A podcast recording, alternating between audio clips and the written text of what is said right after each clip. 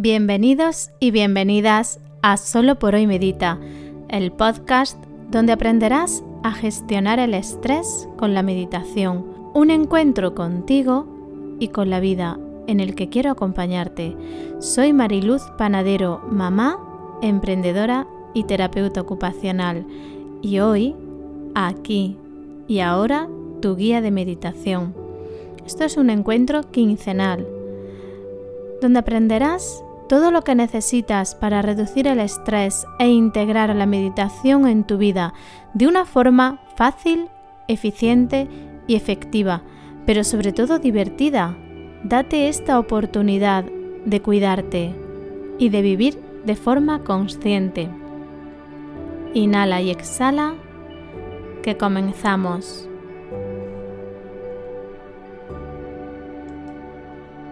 Muy buenos días, bienvenidos, bienvenidas un lunes más a Solo por hoy Medita. Hoy tenemos un programa muy especial, nuestra segunda entrevista, una entrevista personal, íntima, que nos va a dar luz a la maternidad, a la crianza y al estrés de una forma consciente.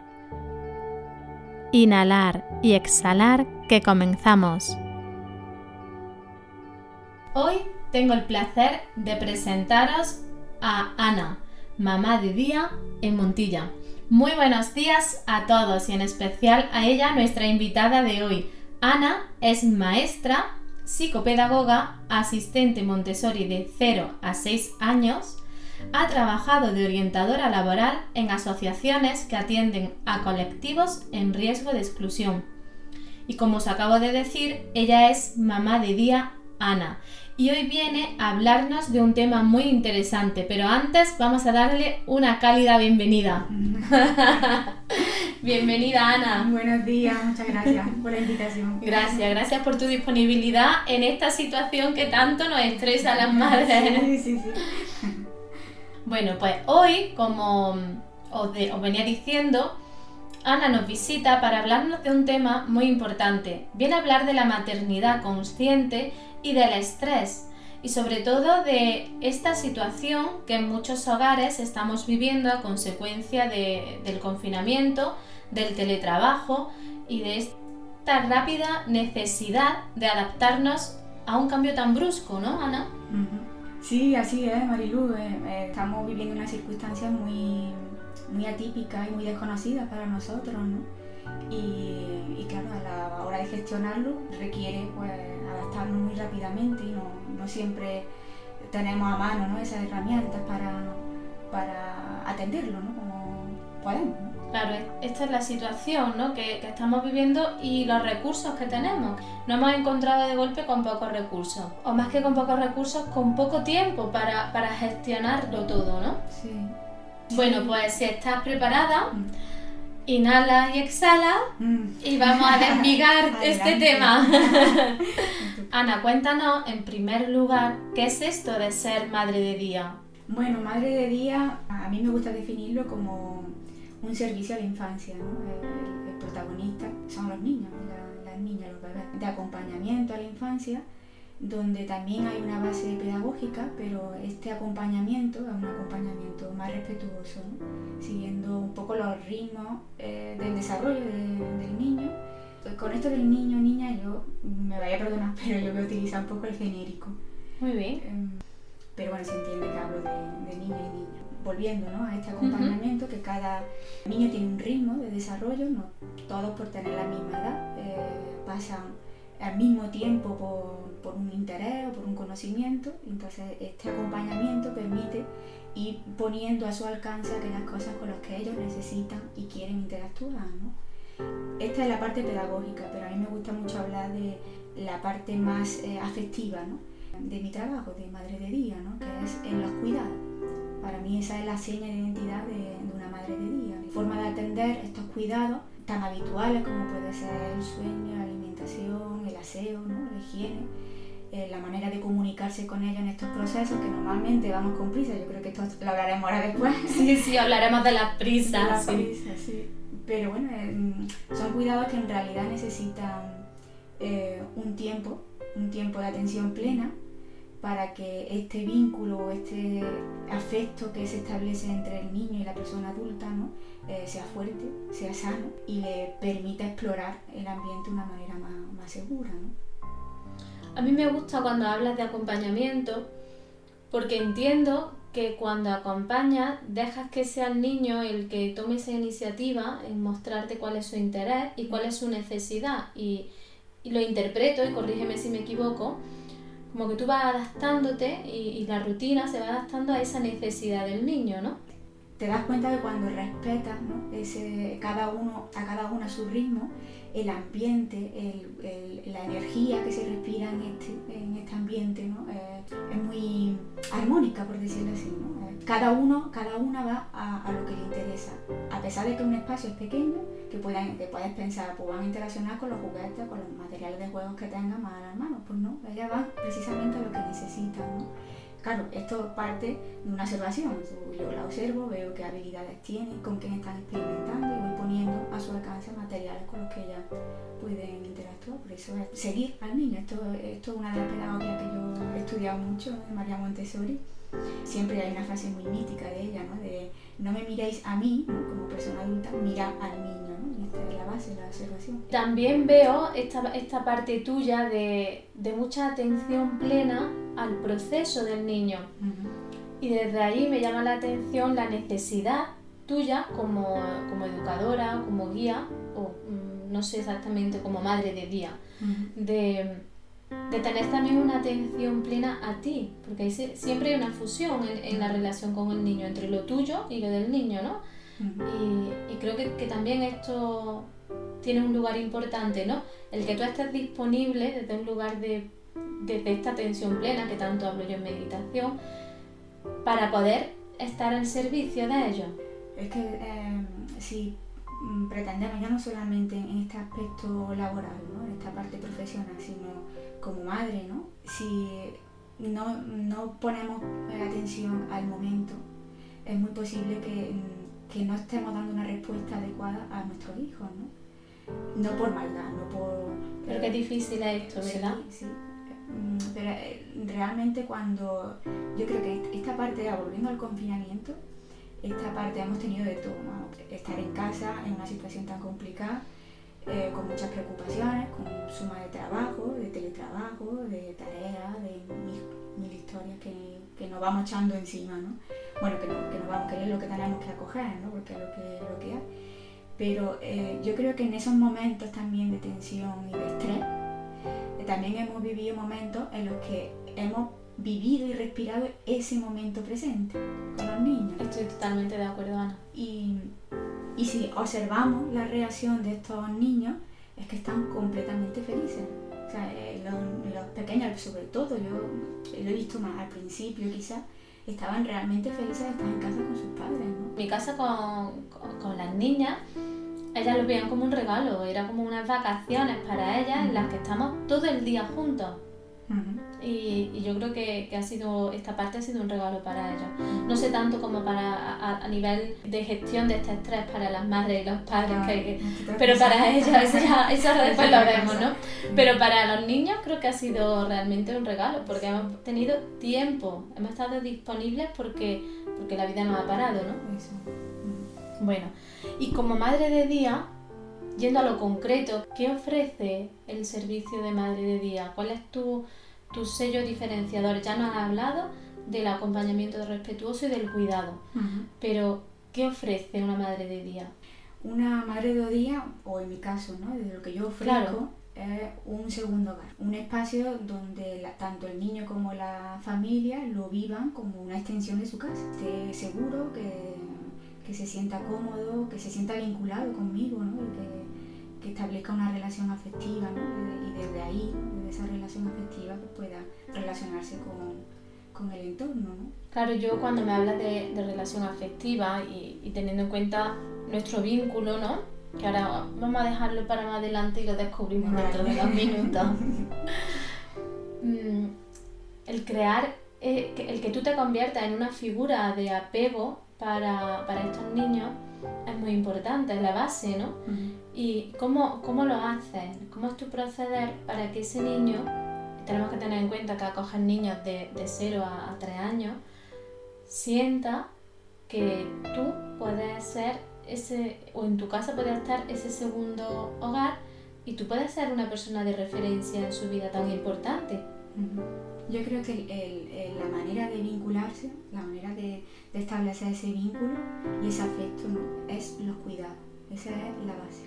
Cuidado es un momento de relacionarse tan íntimo, de, de, cambiarte el pañal, de lavarte, de asearte, de alimentarte, mientras que tus padres, tu figura de referencia no están. ¿no? Entonces, ese, esos cuidados que mm, se basan en una comunicación. Yo voy adelantando siempre lo que vamos a hacer, siempre le voy explicando, ¿no? Pues voy a cambiarte el pañal, vamos a tu pañal, vamos a cogerte, vamos a sentarnos aquí, vamos. Entonces como, a mí me gusta eh, hablarles como, como las personas que son. no son, no son, o sea, hay muchas veces, hay muchas creencias, ¿no? De que los niños, pues, hasta que no lleguen a una a, madurez o a, una vida adulta, ¿no? Es como que no, no, no, nos comparamos con ellos de igual a igual. Esto no casa contigo, Ana. No, no va, no, no casa. Estas personitas pequeñas son iguales de alma que tú y se merecen el mismo respeto. Eso, eso. Entonces ahí está, ahí está yo creo que donde establecemos. Qué bien, Ana. Que, que un pequeño se pueda sentir que tiene dos casas. Sí. Bueno, Vamos a pasarnos ya a la primera pregunta. Como sabes, en Solo por Hoy Medita nos mojamos y descubrimos nuestra parte más humana, esa parte que hace que, que conectemos ¿vale? Con la vibración, con lo que transmitimos con las otras personas. Y la primera pregunta obligada es, Ana, ¿tú tienes miedo? Sí, sí que tengo miedo, bastante. Es cierto que hay como temporadas o hay épocas en las que están más acentuados y menos, ¿no? Depende de, de lo que yo vaya transitando en mi vida, ¿no? Claro. Pero sí, tengo miedo, claro. Para mí, eh, siempre lo que más me preocupa, ¿no? Lo que más miedo me genera es que algo pueda pasarle a mi familia, ¿no? Ese es el que más miedo me da, ¿no? Incluso algunas veces un poco paralizante, ¿no? Eh, porque, bueno, la mente se va a otras cosas, es como una visión catastrofista, ¿no? Eh, y eso es lo, los miedos que más, que más van y vienen. Esto que pueda ocurrir algo, ¿no? Luego hay miedos muy habituales, ¿no? Por las circunstancias en las que estamos viviendo ahora, la salud de la familia, el trabajo también. Mm, los miedos sin, sin eh, no, no habría cambio tampoco. Claro, no habría cambio, no habría vida, son necesarios. Unas veces nuestros aliados y otras veces nuestros enemigos, ¿no? Que nos paralizan y que no, nos bloquean. Qué curioso todo esto del miedo. Es que me encanta hablar del miedo. bueno, vamos a continuar. Todos tenemos nuestra lista diaria de cosas urgentes de eso que a lo largo del día no se nos puede olvidar, como poner la lavadora o preparar la comida o ducharnos. Pero ¿tienes tú una lista de lo importante en la maternidad? Vamos a ir desgranando qué, es esto de la maternidad y, dándole valor a lo importante. ¿vale? Y la pregunta que te vuelvo a hacer es, ¿qué es lo importante para ti en la maternidad? Para mí dos cosas importantes y que no siempre es fácil de, llevarla ¿no? o, de, o de atenderla. ¿no? Una de ellas es eso, precisamente la atención plena, ¿no? el, el vivir el momento que estás con, con tu hijo. ¿no? Esa, para mí es como lo importante de esta maternidad, ¿no? el, sentarme con ellos y estar ahí, estar ahí presente, no tener la mente en otra cosa. No, estar mirando el móvil, redes sociales, ¿no? estar presente de verdad. Eso es una prioridad porque la forma de reaccionar y de, de, estar y de sentirse ellos es muy diferente cuando estás así presente a cuando estás allí pero estás con mil cosas. ¿no? o sea, esa es para mí lo más importante. Pero hay otra parte importante, que es mi cuidado. el cuidarme yo, porque para poder cuidar a mis niñas, a mi hijo, yo me tengo que cuidar. Que a veces no parte de un cuidado propio, que sí, no, que de las veces sí, pero también es, buscar ese cuidado de forma externa, ¿no? por ejemplo, el delegar, ¿no? El delegar cosas de casa, sí, tareas de casa, ¿no? La mayoría, ¿no?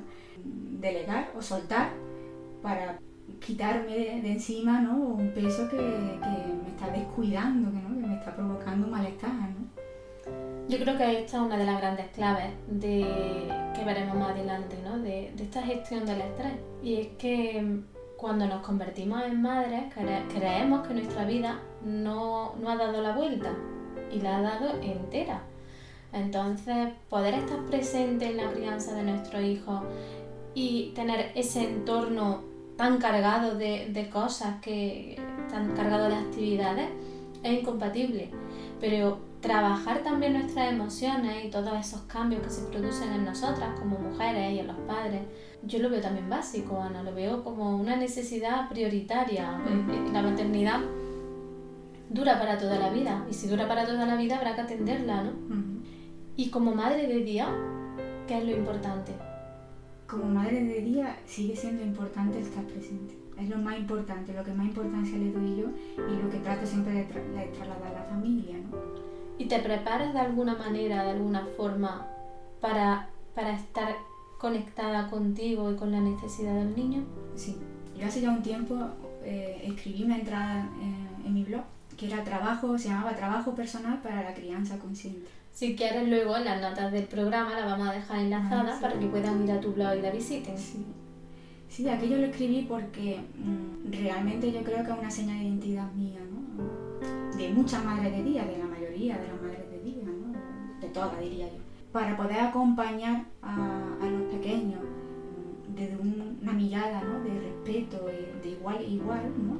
y de no adelantarte, sino de ir siguiéndole, ¿no? de conocer, de observar. Para ello que tienes que cuidarte tú, tienes que trabajarte tú, porque hay muchas cosas que proyectas, muchas veces de manera inconsciente. ¿no? Entonces, para poder acompañarlo de esta manera, es necesario que haya un trabajo personal, ¿no? de cuidado, de bueno, esto ya no tiene que ver a lo mejor con mi trabajo, ¿no? Pero, por ejemplo, yo cuando, como madre, ¿no? ¿Puedo cambiar? Puedes cambiar de rol, venga, salte de ahí. Mamá día que gente, Ana, mami. No, porque en realidad este, este trabajo personal eh, parte de mí, de mi persona, de que soy madre. Y, y, lo inicié precisamente con la maternidad, ¿no? Porque yo había idealizado por completo la maternidad. Como el 80-90% de las madres. El caso es que este trabajo personal yo comencé, lo inicié antes de gestar, que yo creo que gracias a esto vino mi primer hijo y ya continúo siempre, ¿no? porque es como, es como la, la, manera de sanar, o sea, el trabajo personal, la manera de ir sanando, de ir creciendo, de ir... Es que a mí me gusta esta reflexión, es si yo no me sé acompañar a mí misma, ¿cómo voy a poder acompañar a otro ser, tenga la edad que tenga, ¿no? En este caso, para pues, estos pequeñitos de, de 0 a 3 años, ¿no? Sí, yo lo que quería comentarte ¿no? es cuando, cuando he dicho salto de, de, madre de día a mamá, ¿no? A mamá a seca, ¿no? Con mi hijo, ¿no? Por ejemplo, cuando mm, yo estoy muy cansada, estoy preocupada, estoy enfadada, ¿no? Eh, o tengo en la cabeza mil cosas, yo observo que mi, mi hijo o mi hija se enfada, tira cosas, grita, llora. Entonces, hay, para poder acompañarnos bien, yo observaba y observo muchas veces todavía, y creo que, lo, que será un trabajo pendiente o continuo, más que pendiente, mm. continuo, ¿no? Es cuando se enfada, grita o tira una cosa, yo me molesto mucho. Y, mm, es como, ay, ¿por qué hace esto, no? ¿Y por qué no? Es su manera de gestionar eh, ese enfado, ¿no? A lo mejor yo no me permito hacer eso. Claro, él, lo está, dejando salir el enfado, lo está canalizando y lo está mostrando. Eso. Pues esto es lo que vuelvo al crecimiento personal o al, trabajo personal, ¿no? Es de decir, de decir, oye, yo tengo un conflicto con el enfado de los demás, con el enfado de los niños, con el enfado de las personas mayores, ¿no? De los adultos, pues necesito ver qué, hay ahí en ese enfado eh, que tiene que ver conmigo, efectivamente. Que tiene que ver conmigo para poder acompañarlo bien, ¿no? Y pues en, esto consiste. Yo mi trabajo de madre de día soy yo, soy es mi persona. Es verdad que es distinto atender a tu hijo, donde existe pues otro ambiente, otros roles, otra que atender eh, a, a familia y a su hijo que vienen a casa, donde eh, como que todo eso está un poco más aparte. Pero ese trabajo personal está ahí yo cuando veo que alguna de mis niñas pues se ha enfadado porque le ha quitado otra compañera, otra niña, un juguete, pues acercarme a ella y gestionándolo, lo veo de otro lugar.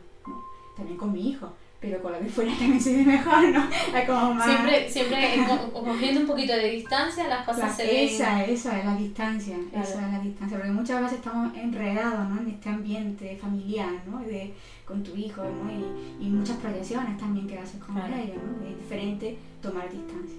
Pero bueno, está bien, con nuestros propios hijos tenemos que tomar distancia para poder gestionarlo y acompañarlos bien. Sí. Estoy totalmente de acuerdo con esto de tomar distancia.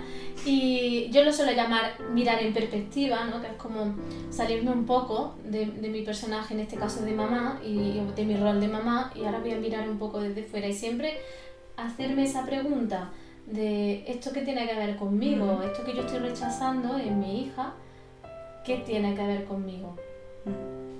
Ahora que ya sabemos quién eres, que nos estás descubriendo tu parte más íntima, nos estás hablando de ti como madre, no solo como, madre de día, sino todo este trabajo que ella va realizando desde antes de ser madre, vamos a seguir dando pasitos y, y, vamos a seguir mostrando el corazón y el alma de Ana. Y llegamos a la segunda pregunta obligada, Y es que todos tenemos nuestras frases, nuestras afirmaciones, un mantra, una canción, algo que nos empodera, que nos conecta y que vibra con lo que en según qué etapa de nuestra vida estamos viviendo. Y aquí la pregunta es, ¿cuál es tu mantra? ¿Cuál es tu frase? ¿Cuál es ese talismán con el que tú vibras? No tengo ninguno fijo, no, no me acompaña uno siempre. Que en este último tiempo, ¿no? en estos últimos meses, sí me digo mucho ¿no? esto de eh, está bien así, ¿no? o está bien para mí. Y una forma de detectarme también, ¿no? Porque muchas veces eh, me, la, me, lo digo y digo, pues no está tan bien, ¿no? Hay algo ahí que tengo que... que hay que mirar algo porque aquí bien, bien nos resuena por dentro. Sí. Y otras veces pues me sirve para, como para encontrar más paz, ¿no? Más... Decir, pues sí, es verdad, está bien así, ¿no? Y también una manera de soltar. Es, esa frase es una manera de, de soltar porque yo tengo un exigente grande en mi interior, ¿eh? Y bueno, la entrenas, ¿no? Con tu, con tu mantra. con esta frase me... La entrena. Qué bien. ¿Cuánto necesitamos entrenar como madre en la maternidad y para poder vivir esta maternidad de forma consciente, sin estrés, entrenar o, o, ponerle el límite mejor a, este exigente interno? Sí. Luego yo también, hay otra frase, es una frase, una parte de una canción y, tiene que ver con algo que, muchas madres, yo creo que todas, sentimos, que es la culpa, ¿no? Muchas veces por, por todo, yo diría, ¿no? La culpa por todo, cuando está ahí metida en el ajo, ¿no? Es como... Pero viene a decir algo así como, me libero de toda esa culpa que ocupa mi mente, ¿no? Es como, ay, mira, eh, necesito liberarme, necesito quitarme peso, porque hay muchas... Eh, ¿La puedes repetir? Sí, eh, dice así, yo me declaro inocente de toda esta culpa que ocupa mi mente. Me declaro inocente de toda esta culpa que ocupa mi mente.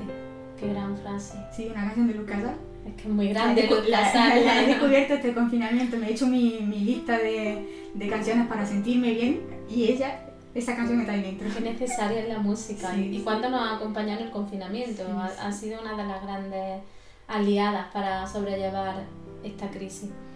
¿Y qué frase? Te la cogeré prestada para, para ponerla como, como ilustración ¿no? en redes. ¿Con tu permiso? Sí, bueno, con el permiso de Lucas también. Bueno, también se lo pedimos a Lucas sí. Ana, te conozco y ahora sí vamos a desvelar, ¿no? Que eres la mamá de día de Alma, de mi pequeña que llevamos conociéndonos unos cuantos años y que he podido ver todo este proceso de cerca, ¿no? Y desde esa idea tan bonita de crear ese, ese nido de amor en tu casa hasta hacerlo real y no solo hacerlo real, sino participar de él a través de, de mi hijo. Yo conozco todo eso y, y, conozco cuáles son las teorías y los principios en los que, en los que se basa. Pero cuéntanos un poco los pilares teóricos de tu abordaje. Nos ha hablado de María Montessori, pero me consta que no solo se basa en María Montessori tu enfoque pedagógico. no, se basa solamente en, este enfoque. Yo las pedagogías que estudio ¿no? y con las que profundizo, porque ponen en el centro al niño y cuida mucho la esencia de ese niño. Te hablaba antes de María Montessori, lo que ocurre es que yo creo que en la, fase de 0 a 3, eh, aunque en casa hay materiales Montessori y, y, siga esta línea ¿no? de facilitar la autonomía, no de fomentar, porque no se trata de fomentar, se trata de facilitar, porque ellos tienen las competencias para hacer las cosas de manera autónoma, ¿no? Entonces solamente necesita de una persona adulta acompañante, ¿no? Que facilite creando un espacio y creando un ambiente donde pueda moverse eh, con tranquilidad y con seguridad, ¿no? Pero aunque en casa hay este tipo de materiales, lo usamos, la pedagogía central de mi trabajo es la PICLER porque es la, pedagogía que más presta atención a esos cuidados en, 0 a 3 años, a, ese vínculo, ¿no? y, porque mm, un niño no puede descubrir el entorno que hay a su alrededor si no se siente seguro. Y esa seguridad solo la damos nosotros, el vínculo, esa relación, esa cosa que tenemos entre nosotros, ¿no? Entonces, esta es la pedagogía que yo más... Luego está la pedagogía Waldo, o sea, la esencia de esta, de esta pedagogía que es el contacto con la naturaleza, ¿no? Y el ciclo de la naturaleza y demás. Y, bueno, aunque nuestra, mi actividad está centrada en casa, sí que salimos afuera a, dar nuestros paseos y demás, un poco por observar un poco qué ocurre a nuestro alrededor. ¿no? Aquí como voy con ventaja, cuéntanos un poco cómo trabaja el tiempo y las estaciones en casa, cómo, cómo recreas ese, ese rincón ¿no? en el que trabajas cada... Lo que es el tema de la naturaleza, mm, lo cojo de la pedagogía Waldo, precisamente, porque ellos, ellos en esta pedagogía hay lo que se llama la mesa de estación. Y en esa mesa va cambiando conforme avanzan los meses, no solamente la estación, sino conforme va avanzando los meses van apareciendo personajes, van apareciendo y vamos viendo un poco qué colores, qué, qué personajes hay que tengan que ver, por ejemplo, pues con frutos y demás. Y luego pues la salida nuestra de casa, pues intentamos siempre relacionarlo, incluso traer cosas de fuera para dejarlo en nuestra mesa de estación. Entonces, mm, no hay ninguna pedagogía que a mí que diga esta es la mía, sino que... Mm, Te nutre de, exactamente, de pedagogía humanista. Bueno, vamos a adentrarnos ya eh, en esto de la maternidad, de la maternidad consciente. Esto es como, mm, es una moda la maternidad consciente, porque ahora se oye hablar mucho de maternidad consciente, pero yo realmente creo que la mayoría de las personas que no saben qué es la maternidad consciente, pero vende. Así que cuéntanos tú, como educadora, como psicopedagoga, ¿qué es la maternidad consciente? Acláranos por favor. Yo no, no voy a dar una definición ¿no? muy, muy exhaustiva. Yo mm, voy a explicar pues como yo la vivo. Para que nos enteremos todos. Gracias. Gracias, de verdad. yo para mí la maternidad consciente es pues abrazar nuestras sombras y nuestras luces como madre. Para mí esto es una maternidad consciente. Porque las tenemos. Tenemos luces, tenemos mm, eh, cosas muy positivas y muy buenas y muy, muy vibrantes, ¿no? Pero em, también tenemos nuestras sombras. Y eso es la maternidad consciente. Ser consciente de que estos momentos y em, estos momentos se tienen y forman parte diríamos que la maternidad consciente implica transitar el duelo de nuestro ideal de madre. Como, sí. como tirarlo ya a la basura ¿no? y, romper ese ideal que, que, iba, como decíamos al principio, de la mano de nuestro exigente interno. Sí, sí. Sí, yo también lo diría así, ¿no? Yo estaba pensando también en otras cosas, pero bueno, escuchándote sí. Cuéntanos en qué cosas estabas pensando, porque si lo piensas pero no lo compartes, te lo quedas solo para ti, ¿no? no, mm, sí, esta parte, ¿no? De, de verdad que idealizamos la maternidad. Yo por lo menos la idealicé mucho. Y luego te encuentras pues con una maternidad real, que yo llamo, ¿no? Que todo no está bien. No, todo no va bien, todo no fluye, todo que hay cosas pues que, que, en fin, que nos desbordan pues con todo, ¿no? Con la lactancia, alimentación, con el sueño. Con el sueño. en fin, hay muchas cosas que nos desbordan, ¿no? Entonces sí está bien eh, tirar un poco por la borda, ¿no? Ese concepto de maternidad. Pero yo también, ya pensando, ¿no? En, el acompañamiento, maternidad consciente es acompañar a, tu hijo desde la honestidad contigo mismo. No eres perfecta. Y tu hijo tiene que saberlo. Yo siempre lo digo. Yo me puedo enfadar, puedo, mira, puedo dar un golpe en la mesa porque estoy saturada. Me puedo gritar, lanzar un grito. Puedo meterme en otra habitación. Pero luego voy y le pido disculpas a mi hijo. Lo siento. Es que se lo, digo así, con honestidad, lo, lo siento. Yo estoy cansada, estoy preocupada, o lo que tenga en la mente. Lo que Qué locura esto que nos cuentan, ¿no? Que el padre se disculpe con el hijo. Pero es que esto parte, a ver, parte de verlo como persona, porque es que tus hijos son personas, sean niños, tenga, en mi caso, tenga 35 años menos que yo, pero es una persona. Y igual que tú, con otra persona de tu misma edad, o, de, adulto, ¿no? No de tu misma edad, sino de persona adulta hablando. Te disculpa cuando algo no, crees que no lo has hecho bien, porque no has hecho con tu hijo. Es que, que mejor aprendizaje que ese, ¿no? Para, para mostrarle, ¿no?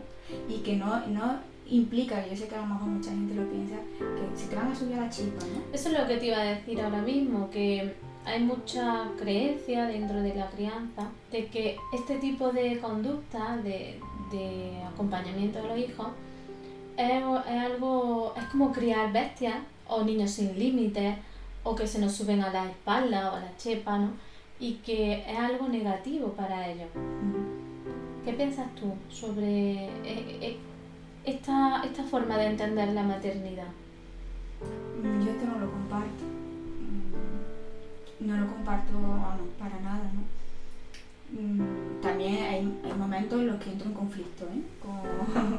pero nunca pierdo de, eh, vista que relacionarte con tu hijo de una manera así, honesta, es un, no un legado, sino es como eh, una manera de educar y de que, ellos cuando crezcan y sean personas adultas vean las cosas de otra manera. Pienso yo. Mm, es difícil, ¿eh? Porque yo tengo mis crisis, ¿eh? Claro, a mí me gusta siempre poner ejemplos de lo más simple y, cosas que nos pasan a todos, ¿no? Es como tú sabes porque tu hija sabe que la, el brick de leche está en la nevera y puesto en la puerta de la nevera, como la mayoría de las casas. Porque me acompaña. Porque te ve hacerlo. Ah, vale. Ana, esta es la clave. Los padres entramos en muchos conflictos y le decimos muchas veces a los hijos lo que tienen que hacer, pero realmente nosotros lo estamos haciendo. Claro. Porque ellos aprenden desde lo que están viendo en nosotros. Saben que el brick de leche está ahí, saben que nos cepillamos tres veces al día los dientes, saben una serie de, de pautas que, que las saben porque las ven. Entonces, volviendo a, a, tu tema sobre la disculpa, si tú le muestras una disculpa a tu hijo, a tu hija, él va a saber que igual que tú lo haces, que eres su referente en la vida de, de adulto, de mujer, de hombre, ellos lo pueden hacer. Claro. Igual que enfadarse. Si ellas te ven a ti enfadarte, él sabe o ella sabe que, que enfadarse es normal porque mi mamá y mi papá se enfadan. O llorar es normal porque mi mamá y mi papá lloran. Claro, y ahora, mira, se me ha venido a la cabeza, no sé de quién es esta frase. Tampoco sé si la voy a decir exacta, ¿no? Pero viene a decir algo así como, no te preocupes por lo que le dice a tu hijo, porque él te observa todo el día, ¿no? ¿Sabes? Como muchas veces por, por la presión también social, ¿no? Y, porque es lo que hemos, en donde hemos crecido, ¿no? En ese entorno, en ese Em, de, autoridad, ¿no? y de que parece que si no ponen unos límites muy, uh, muy es como que no estás educando bien. Y la educación es otra cosa. La educación es que ellos tengan herramientas para cuando sean adultos y, en el proceso de ser adultos puedan ir gestionando todas estas emociones, porque las emociones que las tenemos, no podemos... Entonces, esto de, de, quitarle, eh, de no visibilizar, yo lloro muchas veces delante de mi hijo. Oye, y te sorprende cómo reaccionan. Porque no, no le estoy cargando con nada, con ninguna pena mía. Además, los niños no se hacen cargo de la pena de los mayores. Pero ellos son inocentes y libres, no, no se pueden hacer cargo no se hacen cargo en absoluto. O sea que por ahí yo creo que tenemos que estar tranquilas. Porque, porque muchas madres dicen, ¿cómo voy a llorar y le voy a transmitir a mi hijo que yo estoy preocupada, que estoy triste? Que... ¿Y por qué no? porque ellos no se hacen cargo de eso, esta responsabilidad no la hacen para ellos, no, no se la cargan ellos. Pero qué bonito que vean que su madre se derrumba o su padre, que llora, que se sabe sobreponer, que busca soluciones y que ellos están presentes en ese entorno y lo están viendo. Y cuando sean grandes, que esto es lo que yo quería, en este proceso de crecer y de ser adultos, tendrán más habilidades, más herramientas para tratar de de hacer frente a estas cosas que problemas pues siempre van a haber, el conflicto siempre va a haber. Que la vida es esto, ¿no? Y ¿crees, Ana, que esta forma de vivir la maternidad desde este lugar presente, consciente, implica que haya mayor estrés o menos? Porque esta es la gran pregunta. Yo, por mi trabajo, sabes que acompaño a muchas madres de forma terapéutica, ¿no?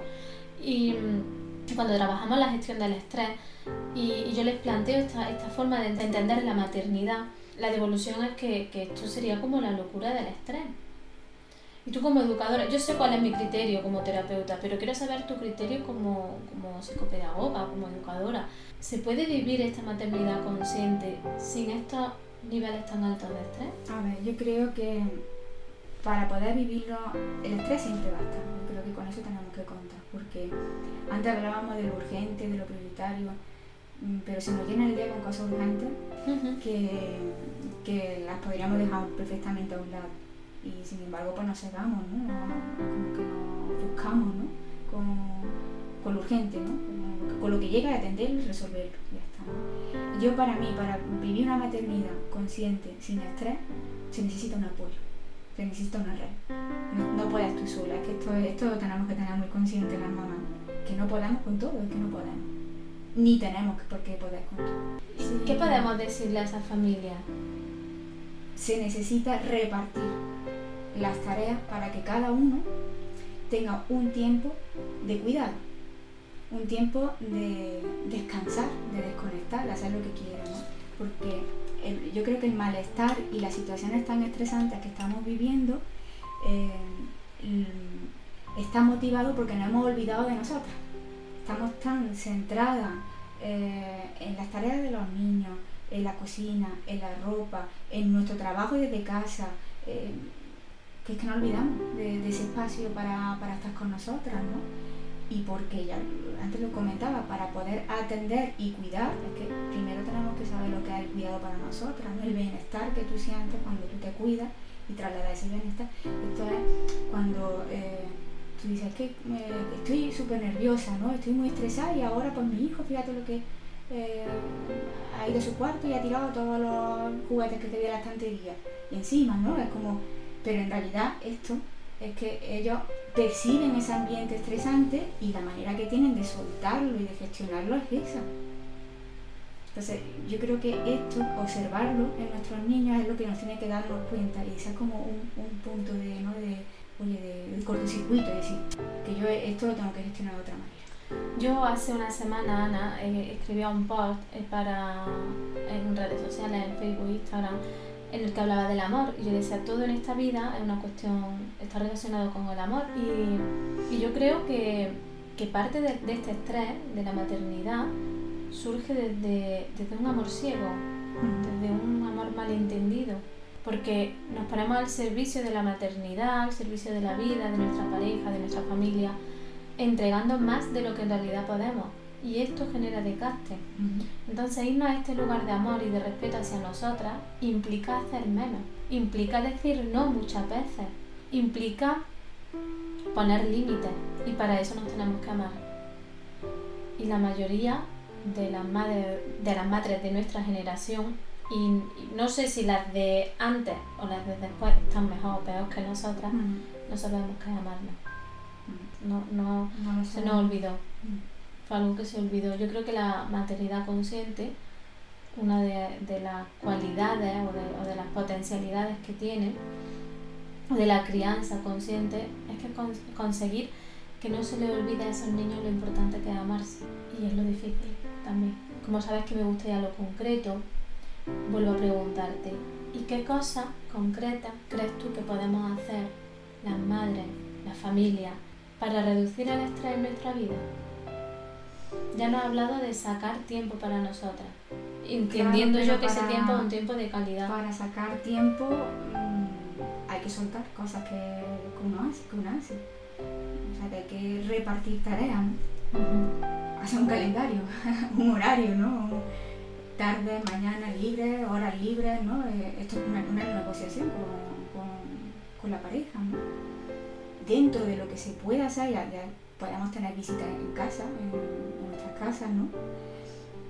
Todo esto de lo que tú comentabas, ¿no? Dentro de, respetando la, normativa, la ley que hay ahora, ¿no? Eh, buscar la herramienta para liberarnos de carga. Primero con la pareja y luego con lo que se vaya pudiendo, pudiendo externo, con ayuda externa, ¿no? Siempre que se pueda. Y es que esta es la manera de descargarnos de trabajo dejar tiempo para nuestro cuidado y desprendernos o liberarnos de ese estrés. ¿Y tú cómo lo haces, Ana? Cuéntanos cómo haces tú para reducir tu estrés, qué actividades, qué estrategias, qué, cómo te cuidas tú. La manera de gestionarlo es con mi pareja. Él sí tiene un trabajo que es, esencial y ha estado trabajando fuera ¿no? todo, todo este confinamiento, pero cuando llegaba a casa sí que hemos eh, repartido tareas. Y luego yo tengo horas donde hay silencio en mi casa. pues cuando se puede salir a pasear, a lo mejor yo me quedo en casa, y, o, se lo lleva a otra parte de la, de la, casa y yo puedo estar en otra habitación, a lo mejor pues haciendo, creando hadas y demás, ¿no? Ahora, ahora nos vas a ah, contar. Eh, te, tengo, eh, estoy aquí guardando la pregunta de la hada. El caso es que siempre, bueno, ahora mismo mi manera de gestionarlo es con la pareja que quería una cosa, que, antes del confinamiento también era igual. La parte ocupacional, de reparto de tareas, de, encuadre con tu pareja, nos lo han mostrado, ¿no? De, hago, tribu con mi pareja y hacemos un reparto de actividades, ¿no? Esto dentro de la terapia ocupacional es buscar ese equilibrio ocupacional, el vuestro, eh, en vuestro diálogo interno como, como familia.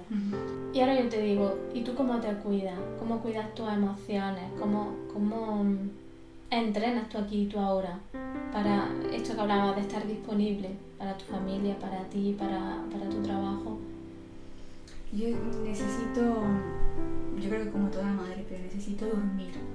Necesito tener una hora de, de sueño no, no que tenga todos los días horas de sueño, pero necesito sentirme descansada, no, no estar agotada por sueño. Entonces, sí, en esta negociación pues siempre hay un, tiempo para que yo pueda estar tranquila y descansando. Esa forma de cuidar. Luego escucho mucha música. Estoy en la escuela de luz. Bendita escuela de luz. voy haciendo mis medicaciones, voy trabajando mi chakra, que ahora me parece un trabajo súper bonito. Esta es la forma de cuidarme Mm, que yo tengo, ¿no? Eh, yo sobre todo lo que busco es el encuentro conmigo misma. Ese espacio íntimo contigo. No tengo una manera, que esto siempre me, me, ronda, ¿no? Y siempre tengo como la intención, pero luego nunca encuentro esa manera de, de, salir al exterior, ¿no? De hacer una actividad exterior, de ir a algún sitio, de hogar, de físico, ¿no? Para encontrarme, para cuidarme, para encontrarme mejor. Es como que yo lo que necesito es ese espacio interior. Es como una burbuja. Tu viaje hacia adentro, Ana. Bueno, ahora mismo este es el que necesitas. Y te lo estás permitiendo en la medida de, tus posibilidades. Ana, para completar esta pregunta, llegamos a la tercera pregunta obligada del programa, ¿no? Del podcast. Y es que nos cuentes qué es para ti el bienestar. Ya nos has dado pinceladas, ¿no? Pero, pero dale tu voz. ¿Qué es para ti el bienestar? Sí, para mí el bienestar es ese punto que dices, ¿no? Estar conmigo. Pero también para mí bienestar es ahora ir a la pescadería y comer un pescado fresco, salir al campo y percibir el olor de las flores, o percibir el aire, si es frío, si es caliente. No sabría explicarlo mejor. Puedo darte un concepto así muy, muy extendido, ¿no? Porque son pequeñas cosas, el bienestar que es tan efímero también, ¿no? Eres consciente del momento, ese presente, ¿no? De, de, de haber ido a la pescadería, ejemplo. ese, ese, aquí y ahora que te, que te conecta con la felicidad y con el placer, ¿no? Hacer tu pescadito y luego te sientas a tu mesa y lo saboreas y qué bueno está, ¿no? Eso es bienestar, es bienestar. Eso es ¿no? bienestar. Me encanta que lo expliques así porque hay tanta idealización y, y, tantos conceptos que parecen muy, muy místicos y algo muy profundo y que tú no lo das cuenta de, de esta manera tan normal, me encanta porque esto es realmente lo importante, que veamos que el bienestar está en cada momento de nuestro día, que puede ser de disfrutar desde que vas a la pescadería, compras tu pescado fresco, lo cocinas, lo comes, lo saboreas, de salir a pasear, de oler tus flores, de, de, de este, este disfrutar del presente y de lo que ahora aquí tengo. Y no tiene que ser un estado elevado de, de conciencia, ni de espiritualidad, ni de conexión, ni de salud plena, no, es ese justo momento. Uh -huh. Bert Hellinger hablaba de la felicidad del instante. Y es como, ¿dónde reside la felicidad? Y él hablaba de, de justo en un instante. Y esto es lo que yo entendía cuando tú hablabas de, de este bienestar, ¿no? De justo en ese instante en el que tú es como inhala y exhala o respira hondo y dices, qué bien estoy, ¿no? Uh -huh. Avanzando con la entrevista y por, porque para um, preparar esta entrevista he hablado con varias madres y le he hecho a todas las mismas preguntas. Coincidían en que todo esto de la maternidad consciente está muy bien, que ellas se esfuerzan y que, y que, y que tienen claro que quieren seguir este modelo de, de crianza, pero que hay un punto en el que entran en un conflicto grande y el tema de los enfados y de la rabieta. De cómo gestionan desde una crianza respetuosa una rabieta. Porque lo que nosotros tenemos tragado mmm, por nuestra infancia es que un enfado se bloquea con una voz, con un chillido, con un palmetazo en el culo, con un castigo. Uh -huh. Pero este modelo no es la crianza respetuosa, no es la maternidad consciente cómo desde este lugar podemos gestionar las rabietas de nuestros hijos. Ahora no, porque estamos evitando que los niños entren en el supermercado, pero imagínate que tienes que ir a un supermercado, que los niños no pueden tocar cosas, que tienen que ir con guantes, que se te tira en mitad de un pasillo al suelo, que coge un cartón de leche, que sale corriendo, que estas situaciones las hemos vivido todas las madres. Y tú en un espacio público donde hay más personas, donde te están juzgando cómo lo va a hacer la madre y cómo lo va a hacer el niño. Y aquí incluso participan de la situación sí, sí. extraña, que eso ya denota, denota ya de, de, de, de psicosis. ¿Cómo podemos hacerlo las madres y los padres?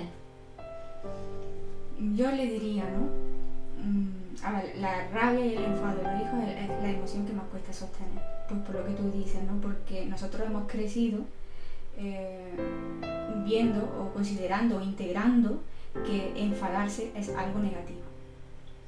Mm, entonces cuando lo vemos nuestros hijos, pues como qué vergüenza, ¿no? Y encima está aquí pues mm, esta persona que conozco o no conozco y que me está mirando y que a ver lo que va a pensar entonces yo les diría que lo acompañen que no le nieguen esa emoción que se tiren al suelo o se pongan a su nivel y le digan, te entiendo, te estoy viendo que estás enfadado porque querías este cartón de leche, pero ahora no podemos tocarlo, o puede caerse, puede romperse, Ent entenderlo, darle reconocimiento a esa emoción y, tratar de buscar una solución, no, no, no distraerlo con otra cosa. No, esto no puedes tocar esto, pero este sí, ven, no distraerlo, sino buscar entre los dos qué pueden tocar o qué pueden coger en ese contexto que hemos dicho. ¿no? Es como buscar, el límite está ahí por su salud, por su protección, buscar una alternativa que fuese saludable uh -huh. para, para el niño, en este caso, y, y desde un lugar de igual. De porque igual. tú dices, échate al suelo, agáchate, ¿no? Entiendo que desde ahí va el contacto visual como, claro. como prioritario, el contacto físico si el niño te lo permite, también entiendo, ¿no? Uh -huh. Es como este lugar de respeto. Claro, es que no es lo mismo en esta, gestionar estas situaciones desde arriba, que ya conlleva ¿no? eh, eh, como que eres superior, ¿no? Como que eres el que estás, el que está llevando la rienda de esta situación, ¿no?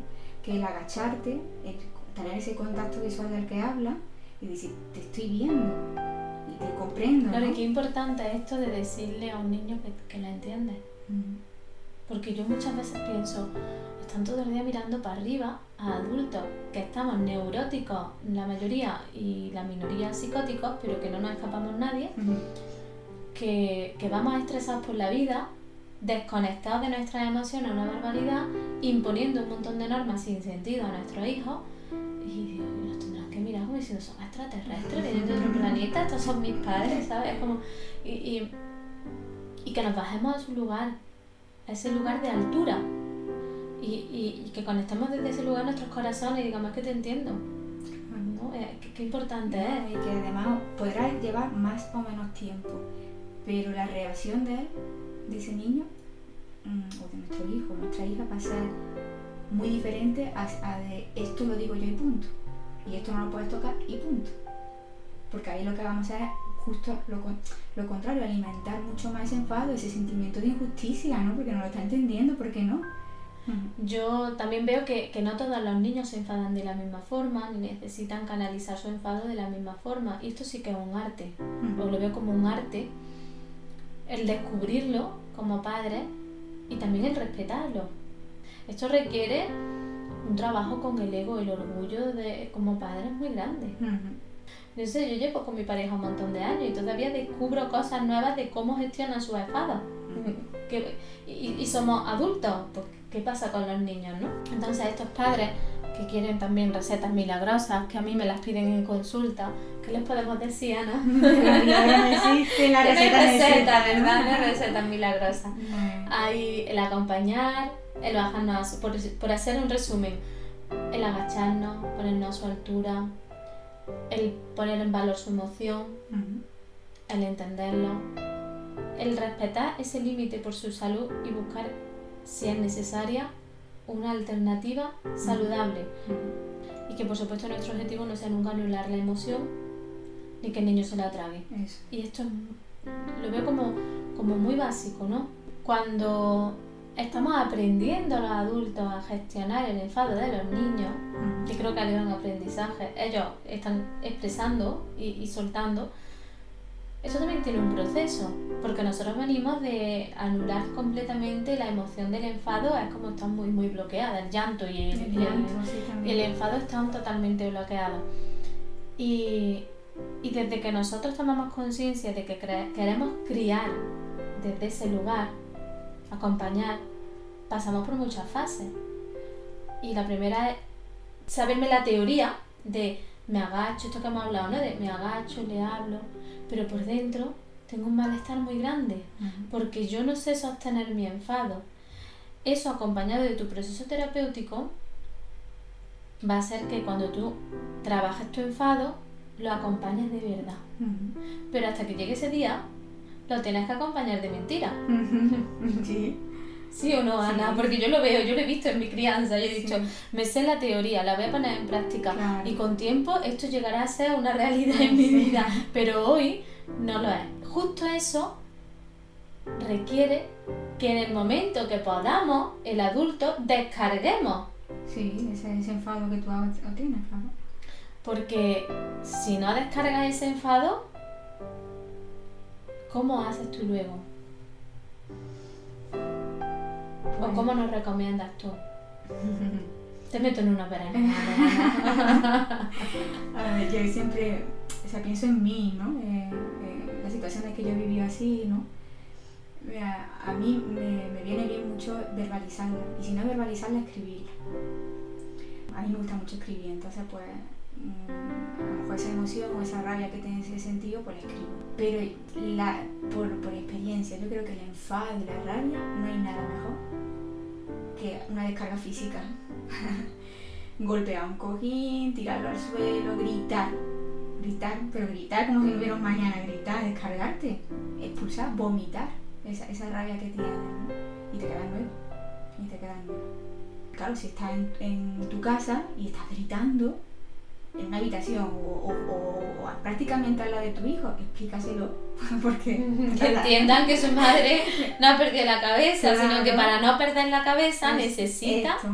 Y también acompañarme, depende de la acompañar esta explicación que quiero decir, ¿no? también depende del, niño.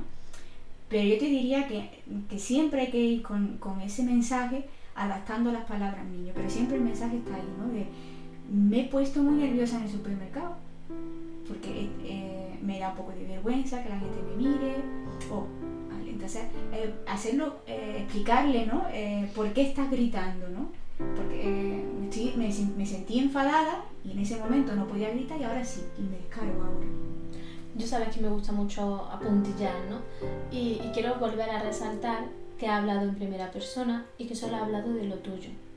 Porque ese mensaje es el que no carga al niño es muy diferente de decir estoy gritando porque me he enfadado, porque te has portado mal, porque has hecho, porque has dicho, porque tú pones la atención en el niño. El niño no, el niño está expresando su emoción y con la edad que tiene y por las circunstancias quiere su pic de leche y tú no se lo estás permitiendo. Entonces está mostrando su emoción, que es lo saludable. Pero tú acoges la tuya también, le das su lugar y hablas desde ti, entonces no cargas con culpa que el niño no puede sostener porque es un inocente y no puede sostenerla ni debe sostenerla por su salud mental. Y esto es lo importante. Esto de lo que estamos hablando, de cómo los adultos gestionamos nuestras propias emociones, cómo nos acompañamos en nuestra emoción y cómo nuestros hijos nos hacen de espejo para que miremos lo nuestro, me lleva a la cuarta pregunta, Ana. Y la cuarta pregunta es que si tú te cuidas, que si tú meditas, que si, que si haces tu propio proceso terapéutico. Yo mm, estoy en un trabajo terapéutico mm, desde hace mucho tiempo y con frecuencia eh, voy a mi terapia y no siempre me encuentro mal. Hay que me encuentro realmente bien, pero es como un espacio reservado para mí donde yo puedo verbalizar, hablar, eh, darle forma a las cosas, ¿no? Esté bien o esté mal, eh, emocionalmente me refiero, ¿no? Entonces es un, espacio que para mí es, eh, yo diría, sagrado. Es como, aquí bien me siento, ¿no? como deseando, ¿no? De que llegue ese momento para poder, para poder tener ese encuentro conmigo y en caso con la terapeuta. ¿Qué eres tú? yo, yo estoy en un secreto, Ana. Mi secreto profesional. no, no hay secreto profesional en esta entrevista, es demasiado íntima. sí, luego lo de las medicaciones, tan presentes cuando realmente me encuentro mal. Cuando digo, no, no, no voy bien, ¿no? me enfado, me doy la cuenta o me, me siento mucho palpitación en el pecho de, de, ansiedad, ¿no? Entonces cuando digo, recurro a ella, ¿no? Pero no las tengo integrar en mi día y me gustaría que cuando la hago digo, ¿qué sienta esto? Claro, esto es, lo, esto es lo que te iba a decir, Ana. Esto le pasa a muchas personas y es uno de los objetivos de, de la escuela de luz es darle la vuelta a esta inercia. Y es que por nuestra educación, por cómo vivimos y por cómo entendemos la salud, recurrimos a algo que nos hace bien cuando estamos mal. Pero el objetivo de la escuela de luz es otro. El objetivo es que recurras a ella cuando estás bien para no estar mal. Pues la meditación es igual, Ana. Yo te animo desde aquí a que te la pongas como dentro de tu rutina, como algo muy prioritario. Y cuando pase un tiempo nos cuentas cómo va. muy bien. Bueno, el siguiente punto, antes de que terminemos con esta entrevista, es que nos cuentes un poco o que podamos dar unas cuantas pautas, ideas o sugerencias a las familias, porque se nos presenta un verano. ¡Qué verano, diría yo, ¿no? ¡Qué verano! ¿Qué podemos hacer este verano con nuestros hijos? Una pregunta. Para otro programa, ¿verdad? Para un programa entero. ¿Qué podemos hacer con nuestro hijo en verano? Yo diría ¿no? que para que eh, estemos en casa, porque la salida, como tú bien dices, no está más limitada, mm, o no vamos a poder hacer lo que hemos hecho otro verano, ¿no? Eh, preparar la casa. Esto es fundamental. Hacer un ambiente para ellos, para que estén cómodos, porque eh, si nosotros preparamos un ambiente, un hogar, donde eh, eliminamos o minimizamos los peligros que puedan tener. Mm, eh, facilitamos que eh, todas las cosas que le motiven puedan estar a su alcance y alcance cosas que no sean peligrosas. ¿no? Mm, hacemos que se muevan mm, de manera más libre, más autónoma. Y aunque requieran de nosotros porque son pequeños y siempre van a querer que estemos, que estemos allí presentes, pero si tienen un ambiente que esté preparado y que sea motivante para ellos, posiblemente tengamos más espacio para poder trabajar más tranquilo o para poder hacer las tareas de yoga más tranquilo. Mm, ahora que llega el verano, pues no todas las casas tienen patio, no todas las casas tienen terraza, pero bueno, pues, sabemos que el agua le gusta un montón. Entonces, si hay posibilidad de en alguna terraza poner aunque sea un cubo, un barreño de agua, pues ponerlo, ¿no? Mm, y luego pues cuidar ese ambiente con bueno, para que, para que sea seguro, para que tú también estés tranquila, ¿no? De que no pueden acceder a nada que sea peligroso para ellos y que les permita a ellos explorar libremente sin tener la demanda constante, porque cuando el problema de esto es cuando hay muchas limitaciones en casa o cuando el espacio está muy sobrecargado, que eso también pasa, no lo saben gestionar los niños. Entonces continuamente nos demandan, nos demandan presencia, nos demandan eh, atención. Y, esto pues en esta situación que vivimos ahora pues aún nos carga más. ¿no? Entonces si tenemos ese ambiente que esté adecuado, que esté preparado, yo, yo eh, lo digo, ¿eh? lo, aseguro que, que, minimiza mucho esta, esta situación.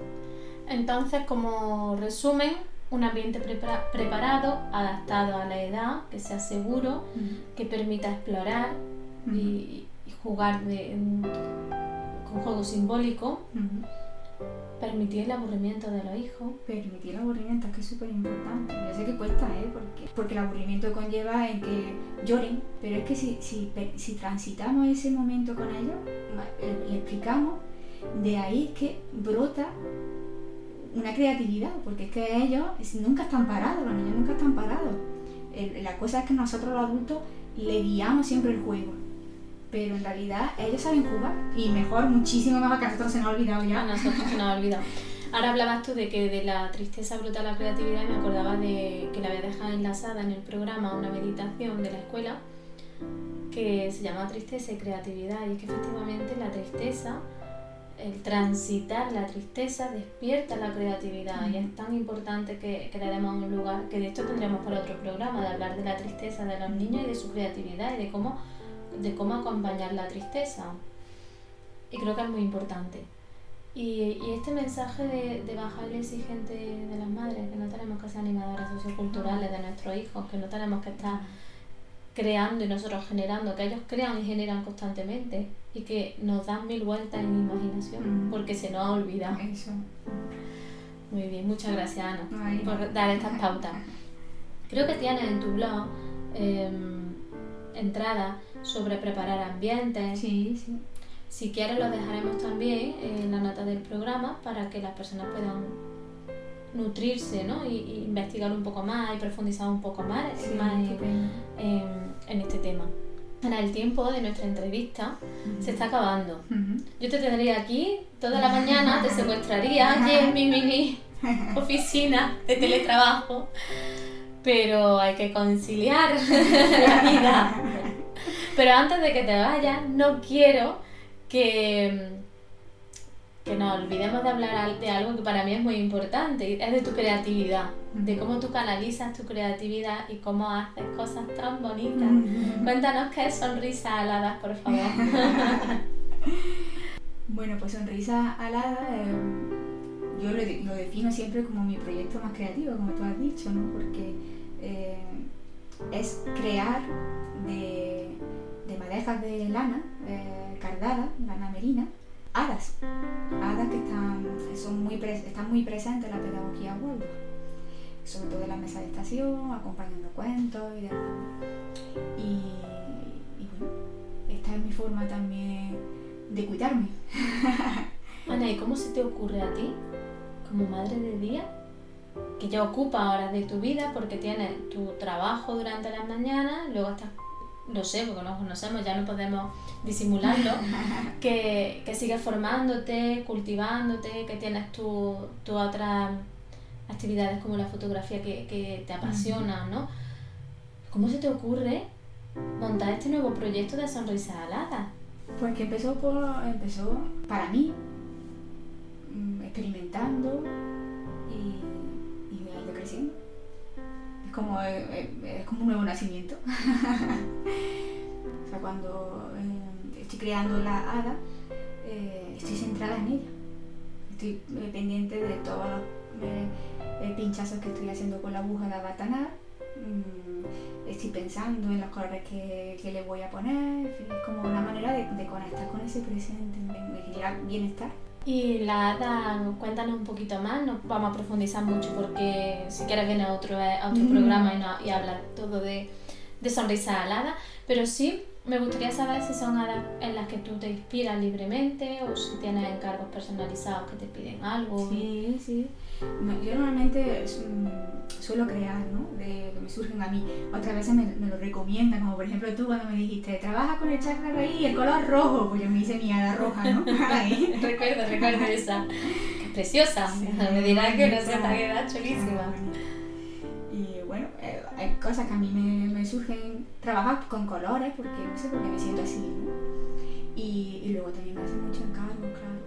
Y, y me encanta que me encargos porque además te describen la persona, o es para mi sobrino, o es para mi, mi- mi amiga que haya grabada, Luz, o en fin, que es tan bonito hacer una cosa pensando ¿no? en el cariño ¿no? que, que una persona ha puesto en, en esto. Ana, ¿sabes qué? Que podríamos crear la- el hada de, de la audioguía. Ah, pues venga. Sí, sí, sí, vamos a darle forma, pero vamos a crear un hada para, para meditar. Ah, ¿Te parece? Sí, genial, buena idea. ¿Sí? Sí, sí, sí, le damos forma, nos tienen que seguir en redes sociales para que se enteren, pero lo podemos hacer por redes, Sí. ¿no? Hombre, si no es la manera, ahora mismo la manera más Mm, de llegar, sí. ¿no? de, de comunicar, ¿no? Le damos forma Sí. y lo contamos en redes en unos días, ¿te parece? Venga, Estupendo. Vale, pero me gusta, me gusta el hada que te Ah. recuerda ¿Qué tienes que tienes que meditar.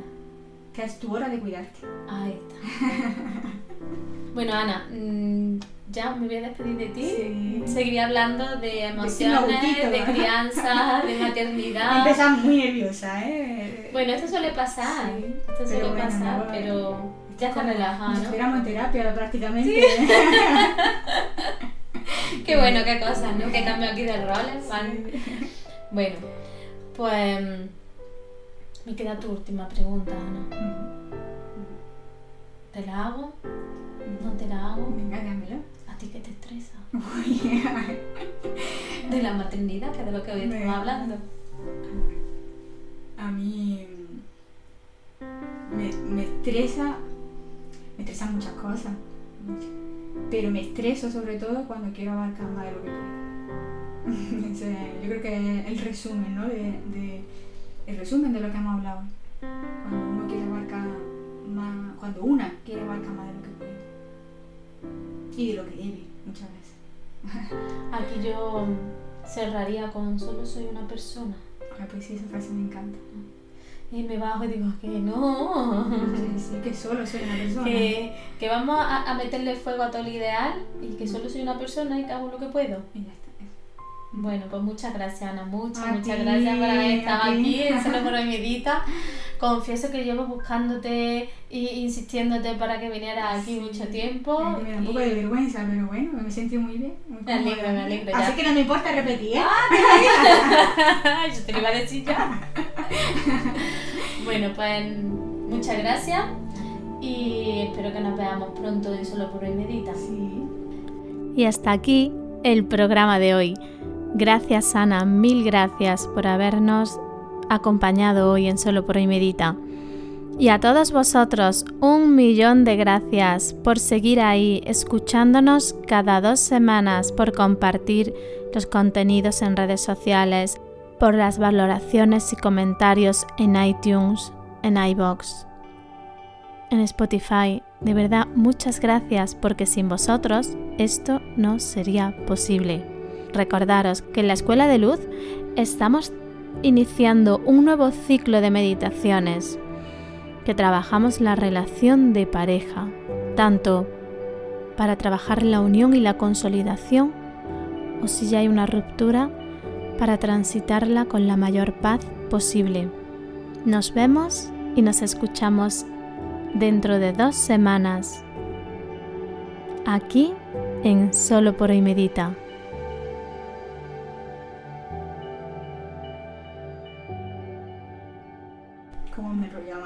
¿Cómo me